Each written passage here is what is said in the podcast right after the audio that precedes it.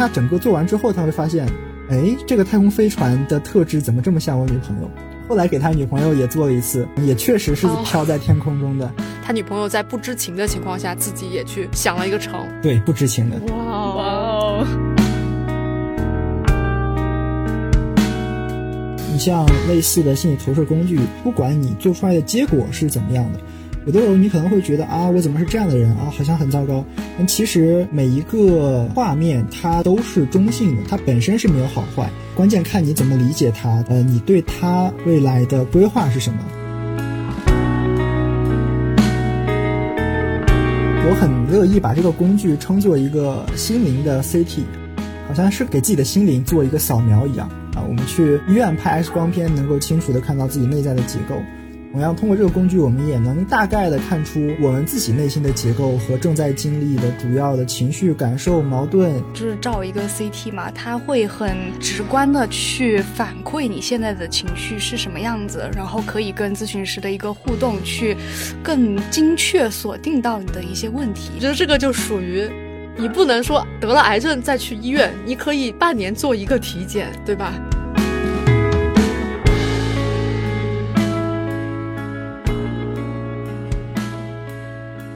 聆听火花，传播微知。大家好，我是小鱼儿，与你一起寻找生命的汪洋。本期节目非常感谢喜马拉雅录音室提供了一个非常沉浸式的录音环境，也非常感谢呢，我们其中一位嘉宾呢是远程跟我们连麦的。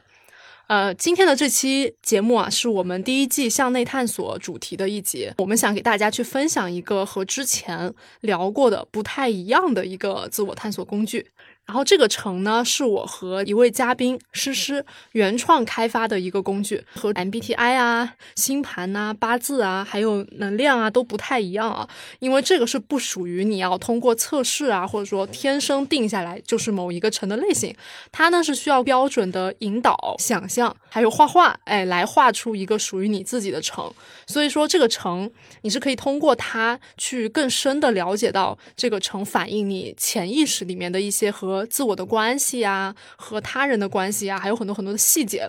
那这些细节呢，是可以通过我们这个工具慢慢剖析出来的。那我就让本期的一个嘉宾诗诗来简介一下吧。Hello，大家好，我是诗诗。我现在是刚刚毕业回国的一个状态。我的职业规划是心理咨询，就是现在学习和研究的方向是这个。我目前更关注的领域是心理咨询里面一些心理投射类的技术，还有一些艺术治疗方面。呃，心理投射是怎么回事？学术一点的说法就是，我们很容易把自己的情感呀，包括自己的性格呀，投射到别人身上，就是我们是这个样子，就会以为别人也是这个样子，像是一种推己及人的感觉。就比如一个心地善良的人，也会觉得别人也是心地善良的，但是客观上其实未必。所以，我们就可以利用这一点来做一些自我探索。其实我们这期节目还请到了另外一个嘉宾啊，叫敏月。然后敏月呢，也是一个心理学专业硕士。给大家介绍一下自己，就是很开心，作为一个心理咨询爱好者吧，加入这个这次的博客。然后我加入的原因呢，是因为一个朋友参与过这次活动，然后告诉我效果特别好，然后活动过程也比较有趣。所以，嗯，当小鱼儿邀请我的时候，我非常开心的，因为我自己也是呃，日常都会做一些心理咨询，然后。都是通过一些聊天的形式有给我帮助，让我更多的了解自自己嘛。但是我知道我们这个城的一个形式是更多的是通过一些图画、一些的投射，我会觉得跟聊天的形式会不一样，也许会给我更多的启发。所以超好奇这次你们的介绍的。是的，是的。就其实啊，呃，自从诗诗之前跟我聊到这个工具到现在嘛，我们其实内部已经经历了三次迭代了。然后我们第一次呢是把这个陈的工具一对一的和我们身边的朋友去测试，然后后面根据他们的一些反馈进行了改版。后来呢，我们又发起过一场线上的多人引导，收集了一波反馈。上周的时候，我跟诗诗在一场线下活动里又去集中测试了一波。然后有很多小伙伴，他们真的会给到我们非常多有趣的案例，就是这个是我觉得他可以通过晨发现每个人身上的一些共性和差异的。然后呢，我自己的这个城也是比较神奇，一会儿可以在就是后续跟大家分享一下。诗诗，你可以给大家介绍一下，就当时你提到这个城的一个起心动念是啥呀？其实起心动念的话特别简单，就是我我自己比较热衷于做探索嘛，所以我会去做那种很长的心理测评，来看看我是什么样的人。一连串的题目做完之后，它经常能给你那种几万字的反馈，显得特别充实。但是有一个共同的问题，就是我自己看完之后记不住啊。像这种纯文字的东西，尤其是特别长的文本，我看完之后就是看完就忘了，隔天再再想向别人介绍的话，我还得再去复习一遍，很麻烦。所以我就在想，能不能不用通过文字的方式来呈现这个结果，而是用一个画面、一个图像来呈现这样一个结果。画面和图像是我们人特别容易记住的一个东西，能够印象很深刻。嗯。然后经过一些试验啊，然后经过一些思考，去查阅一些资料，我会发现成这个意象其实对我来说是非常合适的一个载体。就是我如果向别人介绍我是一个什么样的人，我可以向他们介绍我的城是什么样的城，他们就有一个大概的概念了。比如说我拿到一个测评结果，他跟我说我是一个目标感特别强，比较急性子，同时对外戒心也比较高。另外，我和父母的关系是那种呃相互支持、比较独立，同时又互相依赖的这种关系。那可能说完之后，别人听过之后就忘了，然后我自己也忘了，我自己也记不住。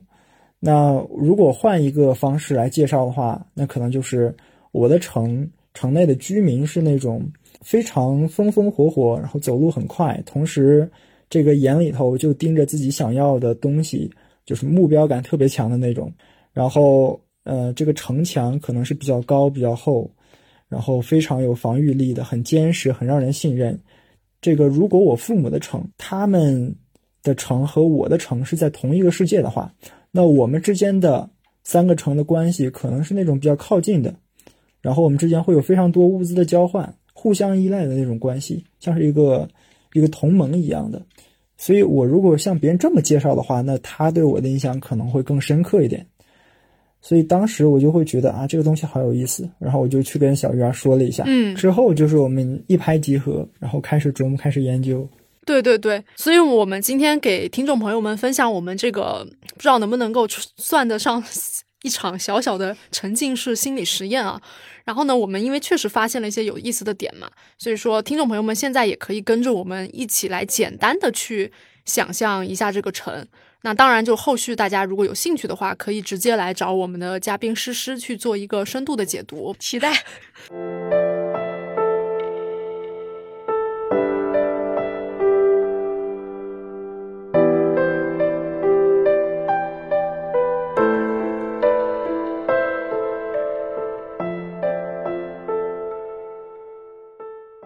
就大家，你你可以想象啊，自己。呃，无论你现在是在通勤，还是说在做家务啊，还是准备睡觉了，都没有关系。你就假想自己现在处于一个黑暗的地方，然后你不知道周围是什么，然后你就向前探索，哎，走过去。这个时候前面出现了一道光，突然映入你眼帘的是一座城。OK，然后现在你就根据自己大脑的第一直觉去描绘一下，你看到的这座城是一个什么样子的城。后续可能所有的细节都会围绕这个城的样子去展开。那比如说这座城它涵盖的一些元素，它有没有城墙呢？颜色呀、厚度呀、高度啊什么的，以及说这个城它有多大，天气怎么样，处在一个什么样的环境里，它是不是有一些街道啊，有一些布置，嗯，以及说除了这座城的地势啊之外。他有没有城主呢？就城主是什么样的人，或者说住在这个城里面的居民，他们是一个什么样的关系？他们可能对待外人进到这座城里的一个表现态度又是怎么样的？那最后一个方面呢，就是说这个城里它有没有一个非常引人注目、特别的地方？那如果有的话，你可能你的第一直觉想到这个城里会是什么东西，会让你会觉得不太一样。所以说。呃，整体是大概是这个这个样子啊，只不过说，呃，我们诗诗平时在做引导的时候，会用二十到三十分钟的时间，会做一个比较沉浸式的一个催眠式的一个引导，让大家能够离自己的直觉和潜意识更近一些。但是可能大家刚刚听到我所描绘的东西，呃，大概会有一个你第一直觉出现出来那个城的样子，大概是这样。是这样，我确实是有一点点画面了，但不是很清晰。但你大概应该可以理解到，get 了。嗯嗯嗯，对，刚才小鱼儿只是简单概括了一下，然后实际的流程和体验会更加复杂，然后询问的方式也会更加多样化，因为呃，比如说很多人有的时候就是想象自己没有什么城府啊，觉得这个城没没有什么城府，或者觉得这个城里居住的啊不是什么人。或者是啊，觉得这个“城”这个词用的不是很好，自己想换一个词，等等，很复杂的情况可能都会出现。所以，呃，一般一对一的情况下，可能是更好的一个体验。啊，相信大家有一个初步的感知之后，我可以先简单的跟大家去分享一下我自己当时在听到引导的时候，我心里出现的那座城大概是什么样子的。哦。好，快来来来，好奇好奇。小鱼儿的城其实也是很有趣的，然后让我印象也是非常深刻的。对，嗯，因为当时想的是，嗯，踏出那个黑暗的空间的时候，第一眼啊，就我自己其实也是直觉，第一眼我看到的是一片那个大大草原，就非常空旷的草原，然后上面就是鸟语花香，然后一一望无际的那种草原，就给我整体感受是非常好的。然后当时在引导的时候提到的一个点就是说，你这个城有没有城墙？嗯，然后我的概我的概念就是啊，为什么会会有城墙？就是啊，对对，就是我根本就不会觉得这座城需要城墙，它是一个比较透明的一个城。对，然后可以就是如果我向这个城的内部走去，然后会发现，哎，这里面有很多的人，然后这些人他们就是分门别派的，有的人会在。呃，研究一些剑术，有的人呢是在研究那个修道，就给我的感觉，这个城可能是一个处在古代的那种城的感觉。然后大家好像对对于一些知识的探索呀，对于这些如何成仙，他们都会有比较深的执念。所以你有小时候很喜欢看仙侠剧吗？有吗？呃，不过我确实是从 从很小的时候我就开始玩《仙剑奇侠传》，然后从《仙剑一》到《仙剑七》吧，就是可能是一个忠实的这个，可能可能会有点关系吧。对，然后说，呃，就是说一部分人练剑，一部分人练道，还有人在那个私塾里面去求学读书，就是整个那个城里的人给我的感觉，就是他们都在潜心的去探究一些真理。对，这这是第一第一感觉。然后大家可能人与人之间的相处，我觉得也比较简单。给我的感觉就是大家都是在探究一些事情，都在讨论，就是讨论到底这个这个世界是怎么样子，然后我们要怎么样去嗯练剑练到十级，怎么怎么样。对，然后这是人的一个状态。然后如果说到那个城墙里面的结构，就是给我的感觉是嗯白色的非常宽敞的大道，然后房子也都是白色正方形一块一块的。嗯，就就基本上，比如说，我想从私塾的地方走到算命的那个那个地方去，就一下子能过去。然后他们呢，如果我有一些疑问，他们也能给给到我比较好的解惑。嗯，对，这个是城里的一个布置。然后提到城主的话，我第一反应是我就是城主，就是我会觉得可能我会比较希望自己能够去管理这样的一个城。但是说，如果说我作为城主，我又不希望别人能够意识到啊，我这个人就是城主，然后过来对我进行一些膜拜的，嗯我就希望，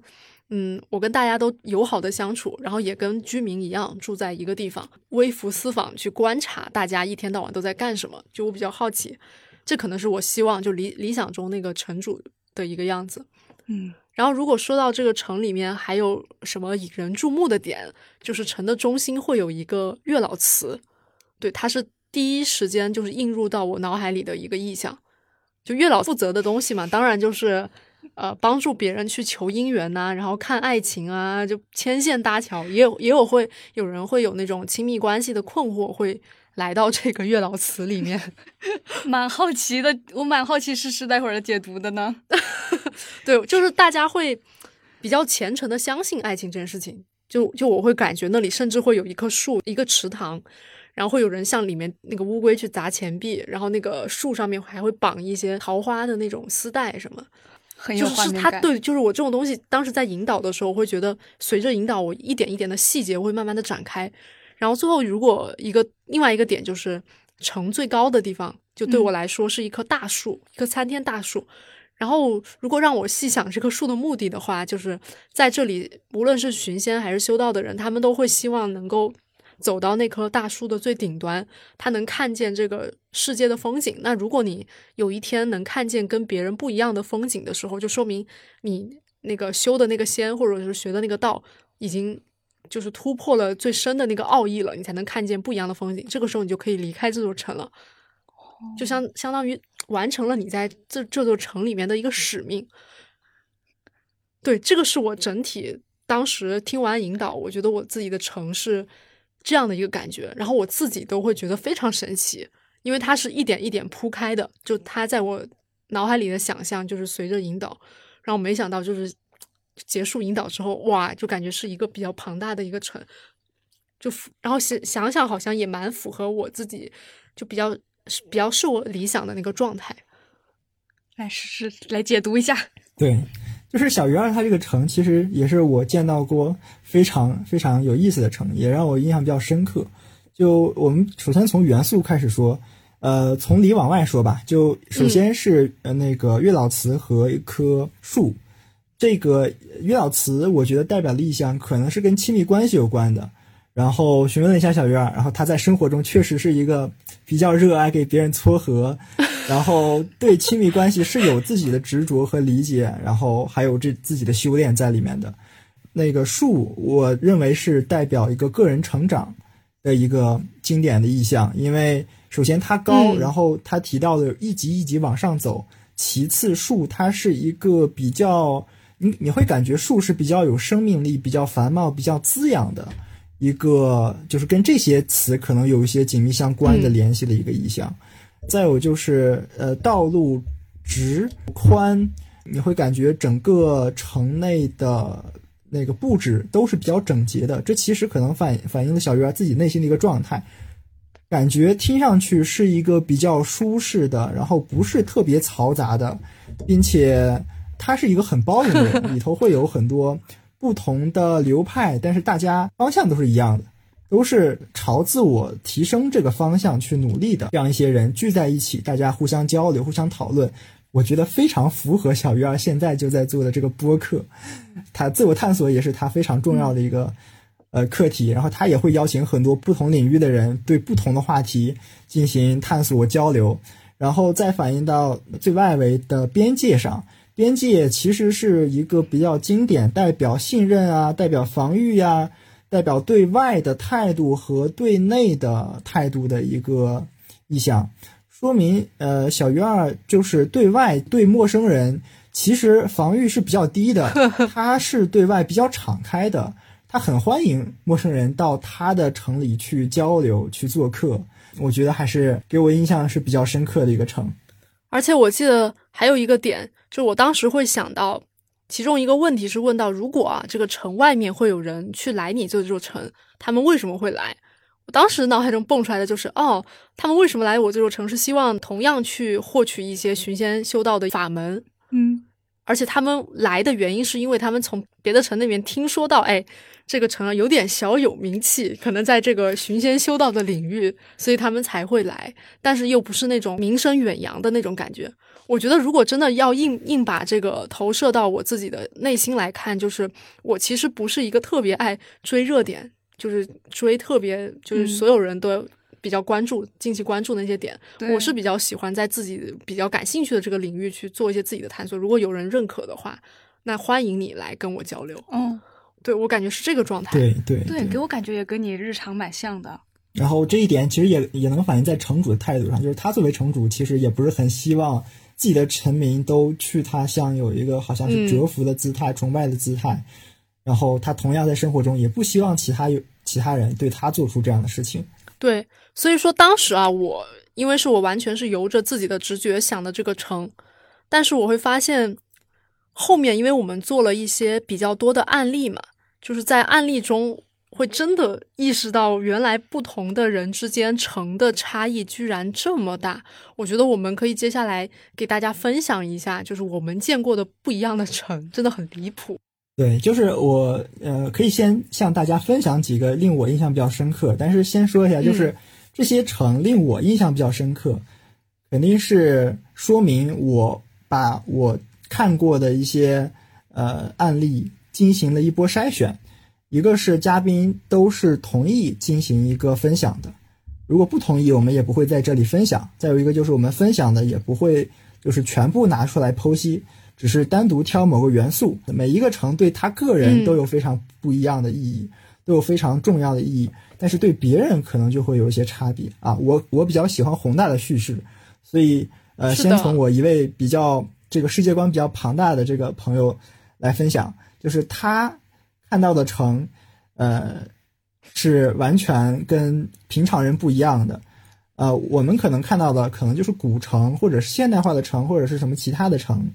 但是他看到的是一整个生态，他会觉得用“城”这个词来描述他看到的世界，其实不太合适的，因为那个世界太庞大了，非常的多元，非常的复杂，在里面什么什么样的人都有，然后有沙漠，有山丘，有雪山，有大海，有好的人，有坏的人，有呃有那个光明，有阴暗，然后 你可以看到这是一个非常复杂、非常多元，而且没有边界的一个城。但是呃，在这样一个复杂的环境中，它依然会有一些、呃共同点、共同的特质，好像其他这个大生态里面一个一个小生态都是非常自由的、野蛮生长的，很有生命力的感觉。所以大家可以感受到这位朋友平时在生活中是一个什么样的状态。他的生活是非常有热情、热爱，并且欢迎不同、包容不同、很尊重不同的这样一个这样一个人。呃，然后，嗯、所以，嗯，大家可以看到，就是说，不同的城之间具体的形态，其实我们关注的程度不是很高。比如说，一个城是刚才小鱼儿说的那个城，另外一个城是我刚才说的这个世界观比较庞大的城，但是它们最本质的区别其实不在于名词，而是在于一些形容词。啊、所以大家也可以不用太在意说形态这个这个事情。呃，只不过好像编成小说，我们会觉得这些城都会有非常不一样的故事。呃，另外一个刚才说的感觉是一个比较内心比较健康的一个城，但是还是有一些人他内心是在经历强烈的冲突、矛盾和不适感的。那这样的城，它呈现的画面可能就会给你一种不是很舒服的感觉。大家可以看一下这个我们简介那边放出来的一张图，这张图是有一位来访他呈现的内心的世界的状态。然后，因为他本身是学设计的，所以他把它画成了一个海报的形式。大家可以看一下这张就城的海报。如果是你作为一个外人去看这个城，它给你的一个感觉是什么？尤其是那棵大树上面那个眼睛，以及那些红色的气球。呃，大家很直观的看到，觉得这个城比较吸引人的地方，首先是它的结构，啊，它分成三级，第一级、第二级、第三级。然后它的描述可能每一集都住着不同阶层的人，然后呃，树呢长了一个巨大的眼睛，给给人好像是一种监视感，然后不是很舒服的感觉。红气球呢，呃，单从气球这个意象来说，它会有一种昂扬向上、自由的感觉。红色它是一种比较强烈的情绪，可能会跟愤怒或者是喜悦有关系。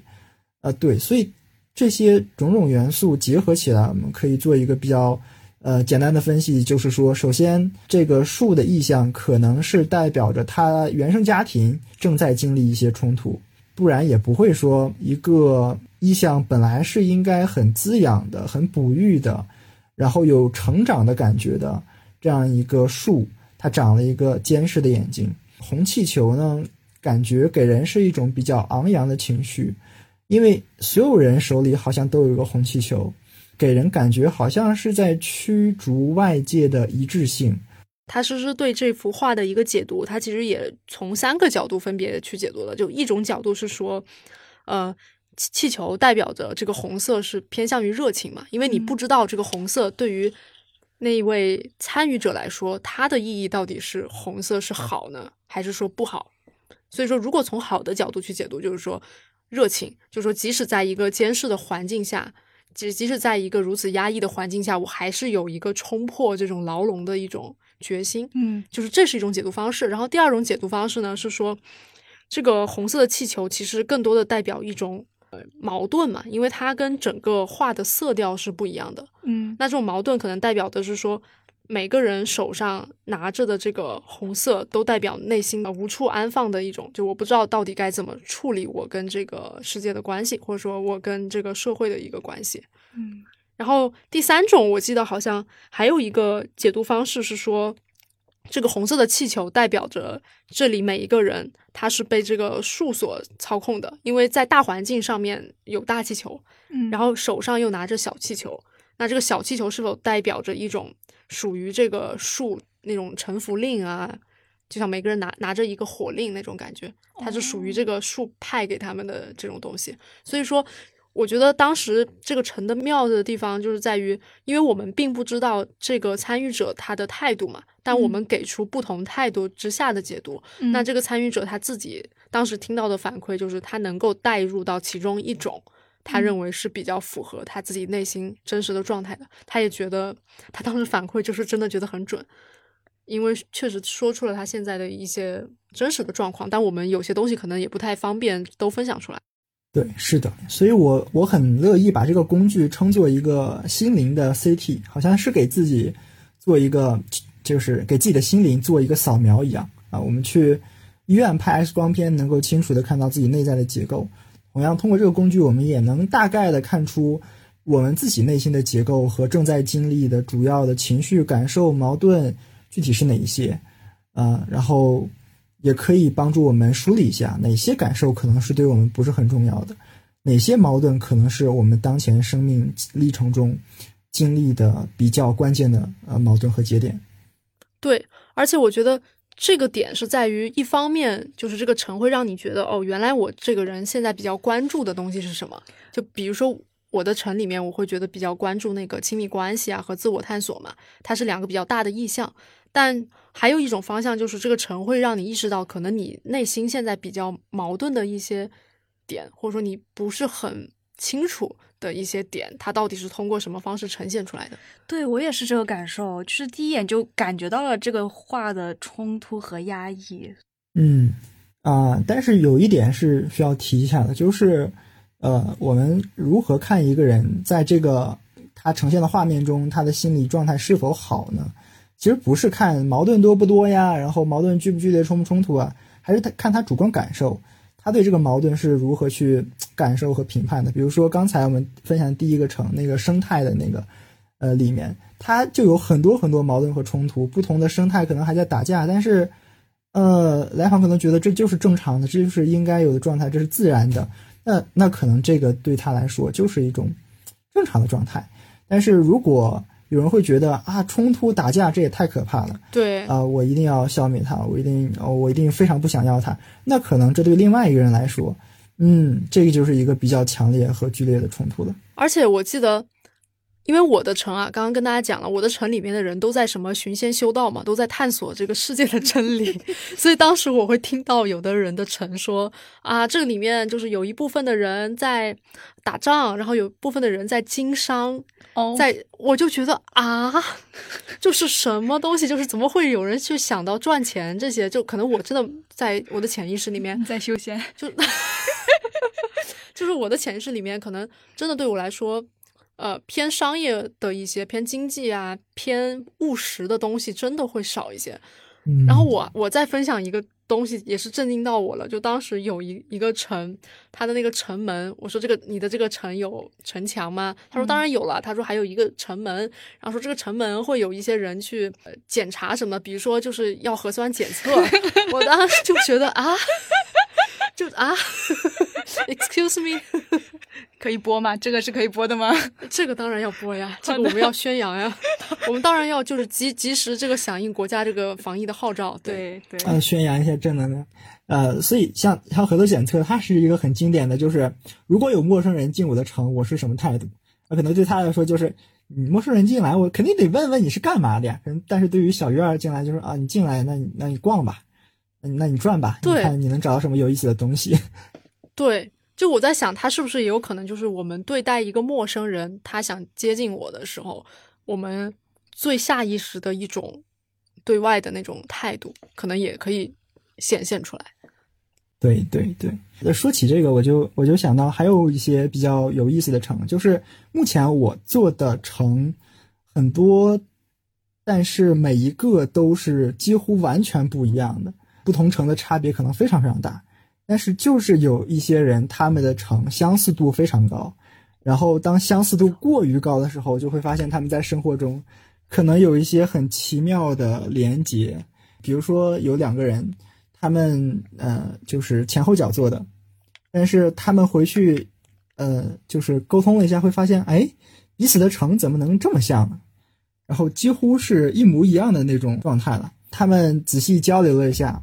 就是他们在参加某一个活动之前，在生活中可能就是朋友圈的点赞之交，是在活动中迅速的成为了特别要好的朋友。哇哦！然后。哎，这个过程是在他们做成之前就完成了的吗？对对对，就是迅速成为好朋友。对，所以相似的人真的会互相吸引。他们不是靠啊做完这个场，哎，你相似我相似，咱俩咱俩一块试一试，不是？他们先互相吸引，然后在一块儿，呃，做这个一个工具的探索，然后然后他们回去再交流的时候会发现，哦，他们原来都是一个老家，然后再交流，哦，原来是都是从老家考到广州的。然后再交流生活中的兴趣爱好、生活态度、对待彼此，就是他们是如何看待彼此的，都非常高度相似，以至于他们有一次就是两个人没有商量，各自回老家，一个是从南京买到广州，一个是从南京买到深圳，但是他们不约而同的买了同一天的机票，然后买了同一天机票还不算，他买的一个是下午四点十分，一个是下午。四点三十五，时间也还是同一个航空公司，对，是不是能说明他们的经济水平比较一样？对对对，也有可能是是这个问题。然后他们在那个机场，呃，各自在机场候机的时候，两个人都看到了有一个产品的广告，我都把这个广告拍下来，然后想发给对方，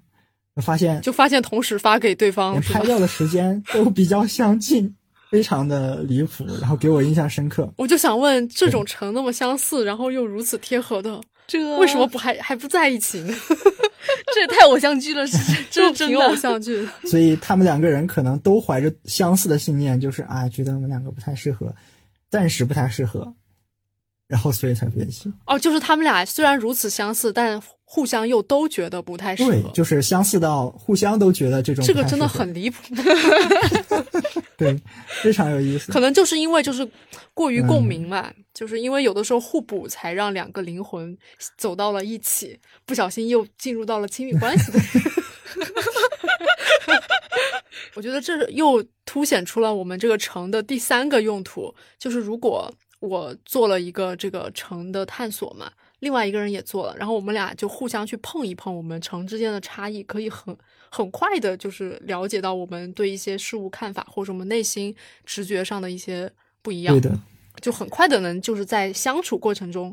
就前置化的帮我们去排雷了。比如说我是一个就是那个城墙比较没有城墙的人，那另外一个人城墙非常的严密，那可能说他确实会对我刚认识他的时候有所防备。但我知道他是这样的城的话，我就不会觉得他是故意对我这样了就我不会觉得他是故意对我有恶意，而是他对每一个人可能都是这样，促进互相了解嘛。对对的，就是刚刚那几秒，我感受到了你的媒婆之火。对，就是我下意识的就问啊，就这样，为啥不在一起？是不是需要借助我的力量去帮他们在一起呢？太有意思了。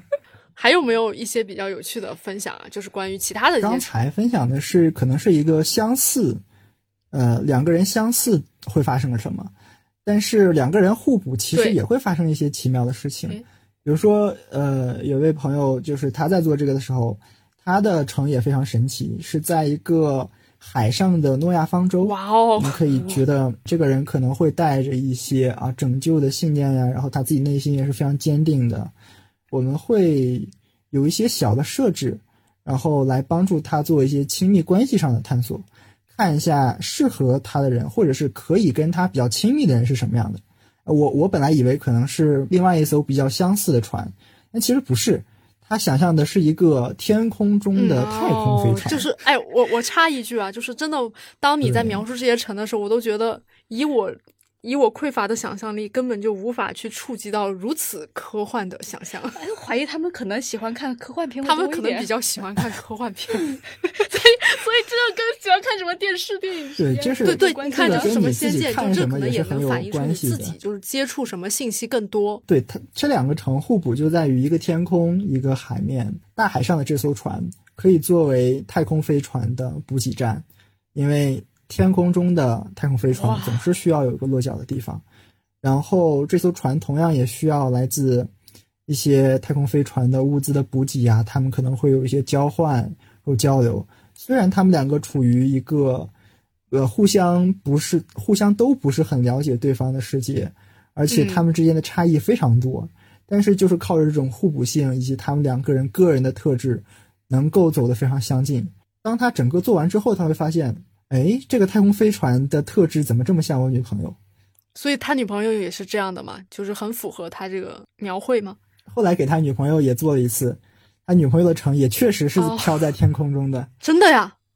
对，这么离谱？对，就是很离谱。你是说，就是这这个男生他他的那个城里面就是分为了两个结构嘛，然后上面那个结构是飘在空中的，结果他女朋友在不知情的情况下自己也去想了一个城，他自己就是飘在天空的，对，不知情的。哇哦！就这个真的好神奇啊！我都没有想到还会出现这样的案例。所以说，真的大家可能做做了这个城，根本不知道自己会发生什么情况。而且，尤其是可能自己跟自己的伴侣过来做，你会在里面发现你们的共性和差异。就像我，我再爆个料吧，就刚刚核酸核酸检测那个，就是我对象的城。哦，狗粮又吃到了，好吧。所以说，刚刚可能给大家分享了一些真的比较不一样的这种微观的城啊，就是每一个人他的一个特色的差异。嗯，然后其实我从宏观上来讲吧，因为我们确实做了蛮多人的，就我会发现其实，呃，性别对我们城的刻画也蛮不一样的。比如说，我会发现很多女生，她在描述自己的城的时候，会比较着重的去关注城里面人与人之间的关系。嗯。比如说，当我走进这个城的时候，大家会对我非常的和蔼可亲，或者是说，我我觉得我在城里的位置是，呃，我有一个老公，然后我一家三口住在一个比较好的阁楼里面，就他会着重于这种人人与人之间的互动。但像刚才可能说的那那架宇宙飞船，它是一个很宏大的一个整体性的感觉。还有还有一个案例是。吊桥上的一座城，但是可能城内的一些东西其实描述的比较少，但整体是给你一个这样的一个宏观的感受，但是可能细节上的一些描绘会比较少。我觉得这也是男女之间可能反映出来大家思维方式的一个差异和日常关注点细节的一个差异。哦，对，大家只会关注自己感兴趣的事情。对，就是任何人可能我们到了一个场景之下，我们关注的点真的只是自己关注的点，可能我关注那个点。对方毫无察觉，就像我平时跟我对象走在路上的时候，就我会习惯性的走在路上，忽视掉一切外界的信息，嗯，我就只关注我脑海中奇怪的奇思妙想，嗯，但是我对象可能走在路上，他自己脑海里是比较空的，他的状态是看到一眼望去，现在所有现在街边有几个什么店啊，然后那些店是哪些店，然后有多少人走过了什么地方，就我觉得我们接收信息的方式也很不一样，也挺好的，你俩互补嘛。对，我就说，可能就是真的人与人之间的差异，你可以在他看这个世界的方式去反映出来。对对对，这一点其实也在那个城中有一些体现。比如说，你是如何给自己的城起名字的？小月的城叫什么名字？这个怎么说呀？我的城的名字，我第一反应就是什么“寻仙问道之城”啊，“寻仙问道之岛”呀，这样的。对，所以你你能感觉到“寻仙问道”对于。小鱼儿来说是一个比较重要的元素，所以他关注的可能是这个城中最重要的某个地方。然后，但是有的人可能就简单的把这个城叫做啊心灵之城，因为他可能关注的是这个也太宏观了吧？对他可能关注的就是啊，我做了一个自我探索工具，那我创造出来的一个画面就是我内心中的画面，所以它的功能就是这个呀，所以它叫这个也没有什么问题。所以他关注的可能就是整个工具之内的功能，同时心灵和现实也是一个比较鲜明的对比。你能感受到，好像好像他是一个和心灵和现实区分的比较清楚的人。什么是现实，什么是心灵？呃，这个区分其实对于很多人来说是比较困难的。我想象中这个人对我其实比较凶恶，但是有的时候这仅限于想象。另外一个可能会心灵之城也有一种比较纯粹的感觉啊，他在生活中确实也是比较一个单纯和纯粹的人。而且我可能还会关注啊，就是你一旦让我起名，如果出现了“寻仙”两个字，那问道一定要跟他是对仗的。这是什么执念？这个可能是作为一个文案人，对。如果城内有一些意象是比较华丽完美，然后洁白无瑕，太过呃强烈的时候，这种感觉太过强烈的时候，可能这个人会有一些完美主义。如果城内的建筑都是比较高的或者是比较尖的这样的形式，那这种城的主人可能是一个竞争性比较强的人，就是对竞争是有一定。执念和想法的，我觉得很有道理。因为我的城是平的，所以我是一个躺平的人。就这么直接解释了吗？但是目前看来确实是这样。也有一些元素是，比如说整个城市平的，只有一个建筑是比较尖的，你可能能够感受到他可能在某个领域是觉得自己要在这方面跟其他人竞争了，但是在其他时候他可能对其他领域不是很在意。有道理。我对象最近在秋招，他他的城只有一个地方是尖的，他只想在秋招里面获胜，其他的东西他现在很不 care。哎，我现在现在其实有个问题很好奇，就是这些意向的解读是有一些我们其他的投射工具也是类似这样解读吗？还是我们是怎么来的这一系列的想法？是的，其实就是呃，像心理投射这个原理利用到的工具其实很多。比如像墨迹测试，比如说像欧卡或者是一些绘画治疗，它都能比较体现这个人的呃心理状态。基本上就是绕过我们这个自我的防御，然后来看一下内心世界是怎么样的。所以原理都是共通的，只不过呃不同的工具会有不同的特点。大家在选择的时候选择一下，嗯，觉得这个工具适合自己的就可以了。那比如说欧卡的探索。它会给你一些比较模糊或者是中立的卡片上面的画面，然后让你去讲一下你看到了什么。如果比如说一个画面是两个人好像是搂在一起的，那有的人可能看到两个人在打架，有的人可能看到两个人在接吻，有的人可能看到两个人分手之后和好。所以同样一个刺激，对不同人来说是不一样的，这就非常有意思的地方。那具体你看到的是什么，以及你为什么这么想，其实是比较反映自己的潜意识的。但是它可能是更侧重于某个主题的探索。主题的探索指的是，比如说在某一个不同课题的探索嘛，比如说事业，然后身体健康、亲密关系，是这样的吗？对，比如说我想探索一下我我金钱方面啊，这个好像我感觉我自己好像总是留不住钱。可能能通过欧卡来试一试，然后或者是亲密关系的探索。我对亲密关系的态度是怎么样的？我认为爱应该是呃紧密的，还是爱应该是互相独立的？我认为两个人应该哎这个更加呃敞开，还是两个人需要给自己留一些空间会更舒适？呃，像这种嗯就是方向性的探索会比较适合。但是这个工具，呃，更感觉就像是一个全身扫描一样，它可能会涉及到非常非常多不同的方面。我们刚才有提到，像呃对外的防御啊，对陌生人的态度呀，你自己可能对管理的信念呀，然后或者是自己内在感受是怎么样的等等这些，呃，做的会比较全面。但同样深度应该是没有其他的一些自我探索工具更深的。哦，所以说这个可能是一个差异，大家按照自己的需求选择就好。那我感觉可以打一套组合拳，比如说我先测这个，然后就是先看一个拍个整体的 CT，然后再针对局部如果有问题再去那什么。对，这个也是非常非常适合的。对，因为我几个月前正好也是先了解到那个防树人这个工具嘛，然后当时我记得防树人。给我印象比较深的是，它比较方便，就是它有一个既定的规则，我拿一张纸在上面按照顺序去画出一幅画，然后记住自己就需要三个元素是包含房、房子树还有人，但是具体的作画顺序你可能要记住你是怎么画的，嗯。然后写下你的一个性别和岁数，然后会有专业的咨询师，你可以去找他们帮你去解读。嗯。然后基本上也是三个意象，可能会代表着，比如说你对家庭的一个态度和看法，以及说你对自我发展和你对你自己的一个描摹。因为比如说人就代表，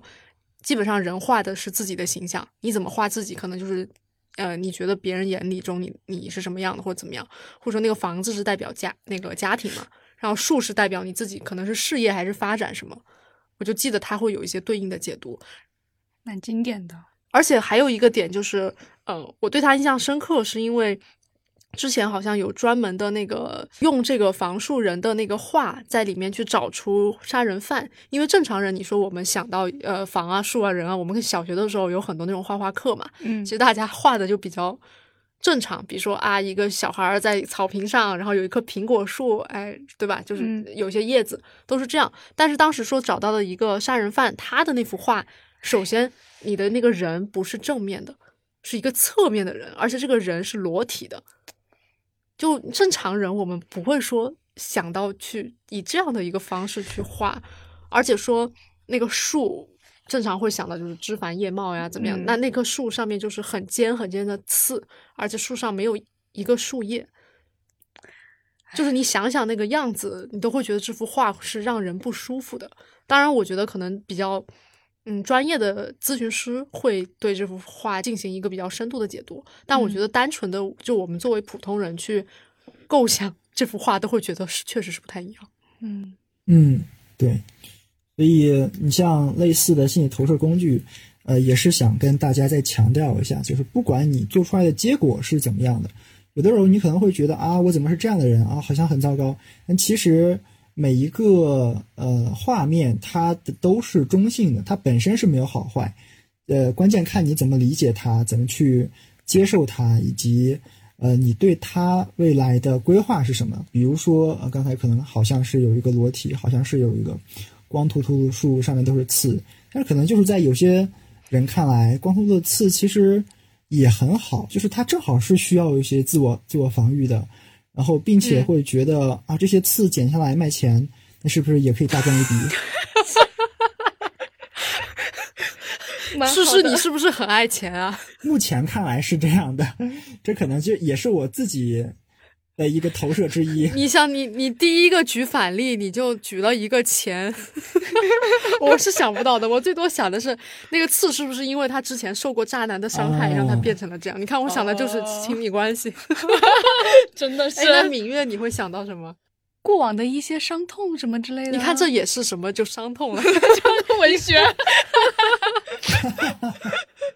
我对获取钱是有执念的，但是我对拥有钱没有什么太多的执念。那很好，就是你之后获取了钱之后，你把钱给我就好了，因为可能这样是比较符合你。哇、哦，咱们俩还能在这方面进行一个很神奇的互补呢！哎呦天哪！就是这个工具其实也是和可以和乔哈里之窗来结合起来的。乔哈里之窗就是一个四四象限，它会把这个呃自我的这个部分分成四个区域，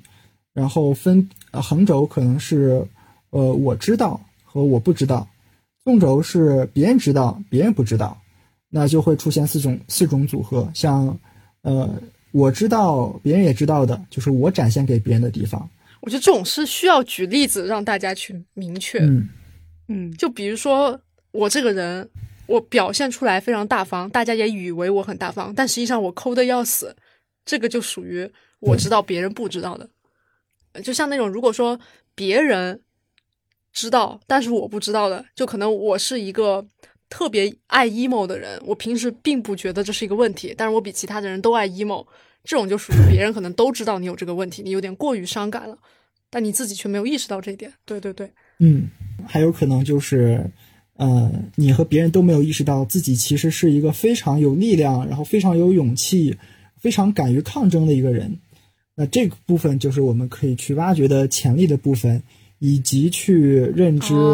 比如说我可能会有一些自己都没有意识到的创伤在里面。这个就属于可能两个人都不知道，但是你通过工具挖掘出来了。是的，所以说它是一个概念，并不乔哈里之窗并不是一个工具，而是说对它是一个概念，概念哦，对对，然后所以而且这个工具也可以和呃一些其他的理论结合，然后针对性的对事业呀、对自己的人生发展呀、职业规划呀有一些针对性的探索，都是可以的。哦，就是就是之前听了你们讲很多这个呃城的一些细节的解读，我我想问我就是很就是听了这么久以后，会影响我自己做吗？嗯，我这个问题很好，答案是不会的。呃，因为就像我之前说的，你只会关注自己感兴趣的点。嗯呃，就像小鱼儿，它采用的主要的元素可能是《仙剑奇侠传》里头修仙的一种元素。那小鱼儿也看过《变形金刚吧？也看过那个《复仇者联盟吧？然后也看过知道奥特曼打怪兽这个意象吧？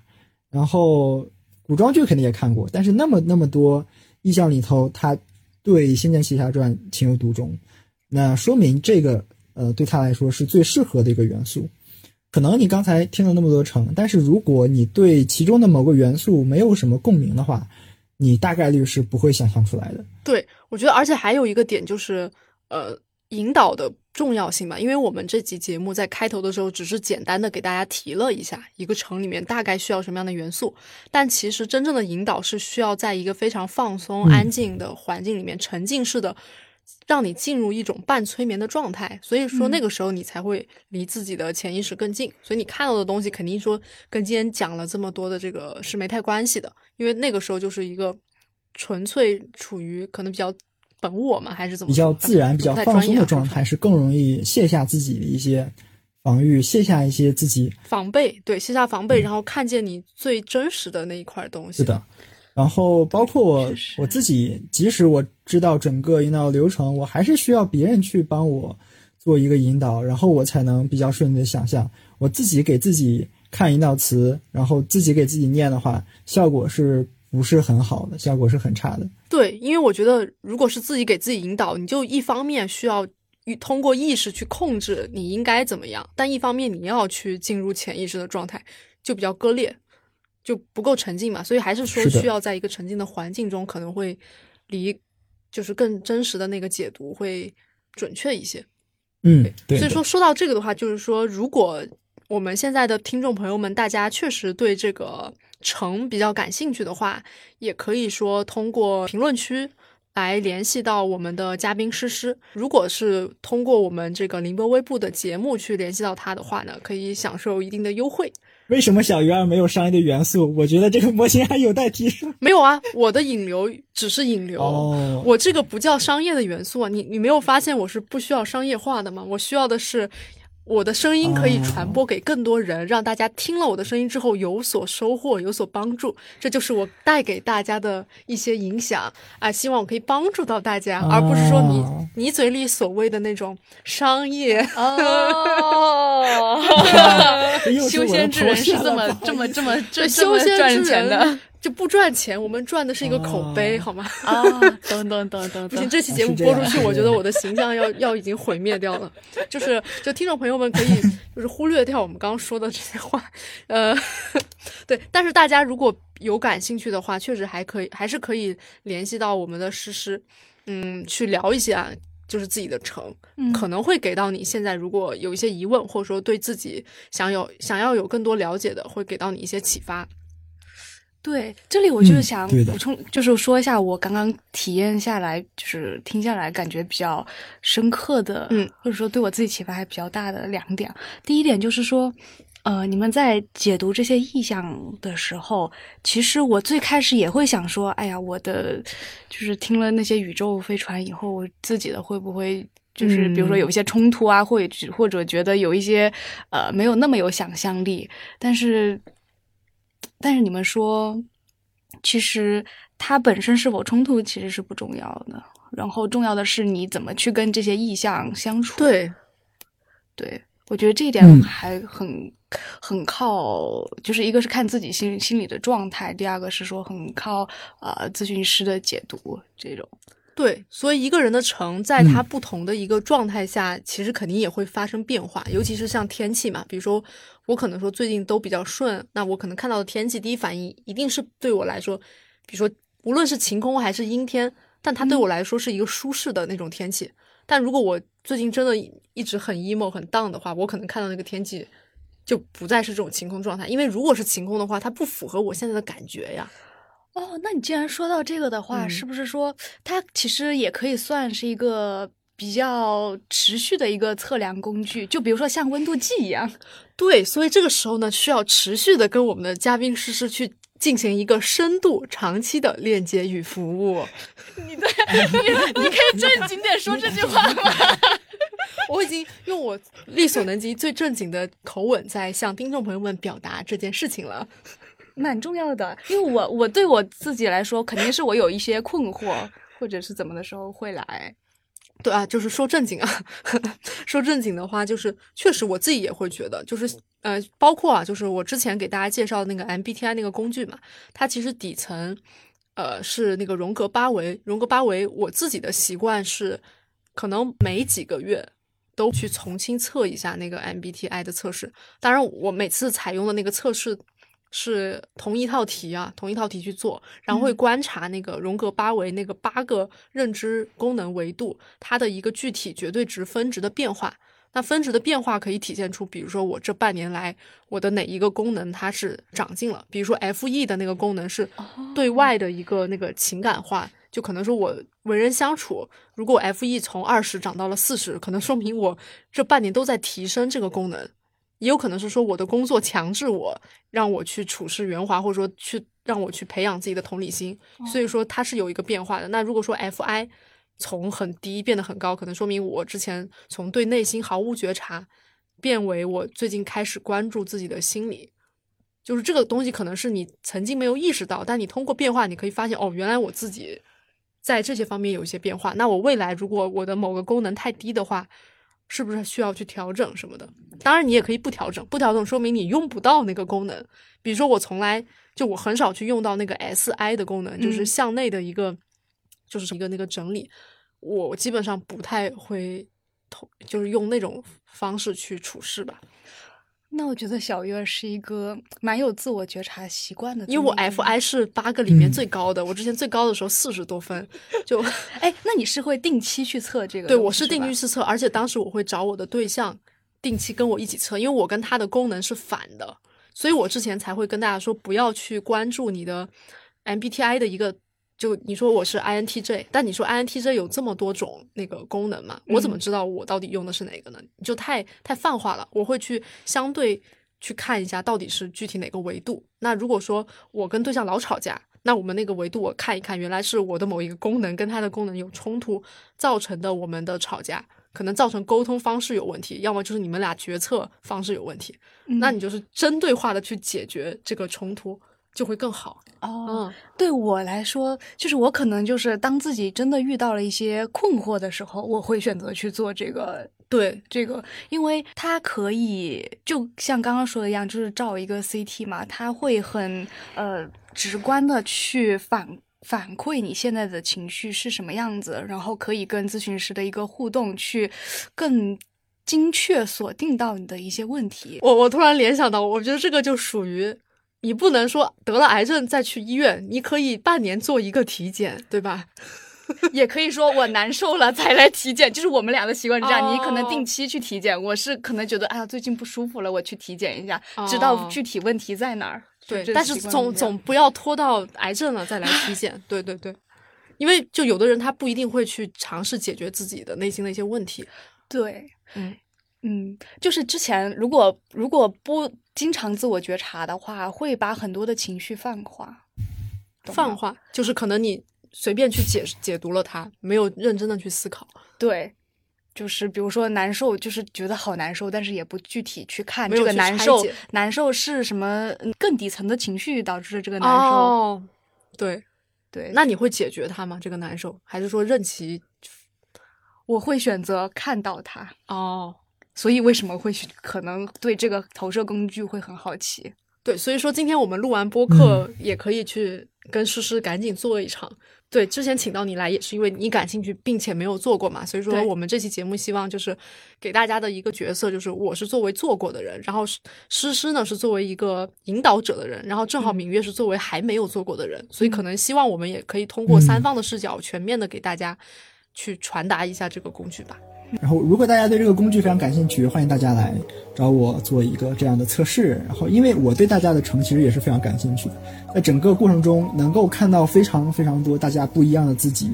然后看到每个人其实内在都有非常不同的潜力。好像大家虽然都是人类，但是内心的世界千差万别。然后，以至于有些很有想象力的城，我都想介绍一个编剧给他认识。对我，呃，我对这个过程也是非常期待和，哎，觉得很有趣的一段旅程。所以我觉得本身也是纵向吧，就是通过不同的城感受不同的相，然后在不同的相里面呢，去认识自己和他人。这可能也是我希望跟诗诗一起去通过这个工具，来去探索到更多有趣的灵魂吧。嗯，然后作为一个嗯，其实日常可能会有一些困惑，会日常会有一些心理咨询。如果有类似困扰的朋友，我觉得就是我们会遇到很多的一些呃工具，包括心理咨询，包括刚刚说的呃防树人呀这些工具，它其实都是帮助我们去呃认识和了解自己的这么一个。镜子吧，我理解可以说，嗯，当然这些工具或者咨询师的好坏会决定这个镜子是否是清晰的，是否就对你的画像是不是能真正的去呃照到你自己。但我觉得很重要的一点就是，它一切的起点都是你真正的愿意把自己真实、真诚的走到这个镜子前前面才能做到。所以说，对，很。第一步就是说，真的愿意真诚的交出自己，然后愿意去看见自己。比如说，嗯，来和我们诗诗沟通一次，去，呃，尝试画出你的理想之城。对。所以说这期节目非常的感谢诗诗跟敏月的做客，然后也非常感谢喜马拉雅提供的这个非常专业的录音棚。对的，啊，那听众朋友们，你们可以在喜马拉雅、小宇宙、QQ 音乐、苹果播客、网易云音乐，还有微信听书听到我们这档节目。啊，非常感谢二位，那希望我们未来有更多的碰撞。那我们就下期再见，拜拜，拜拜。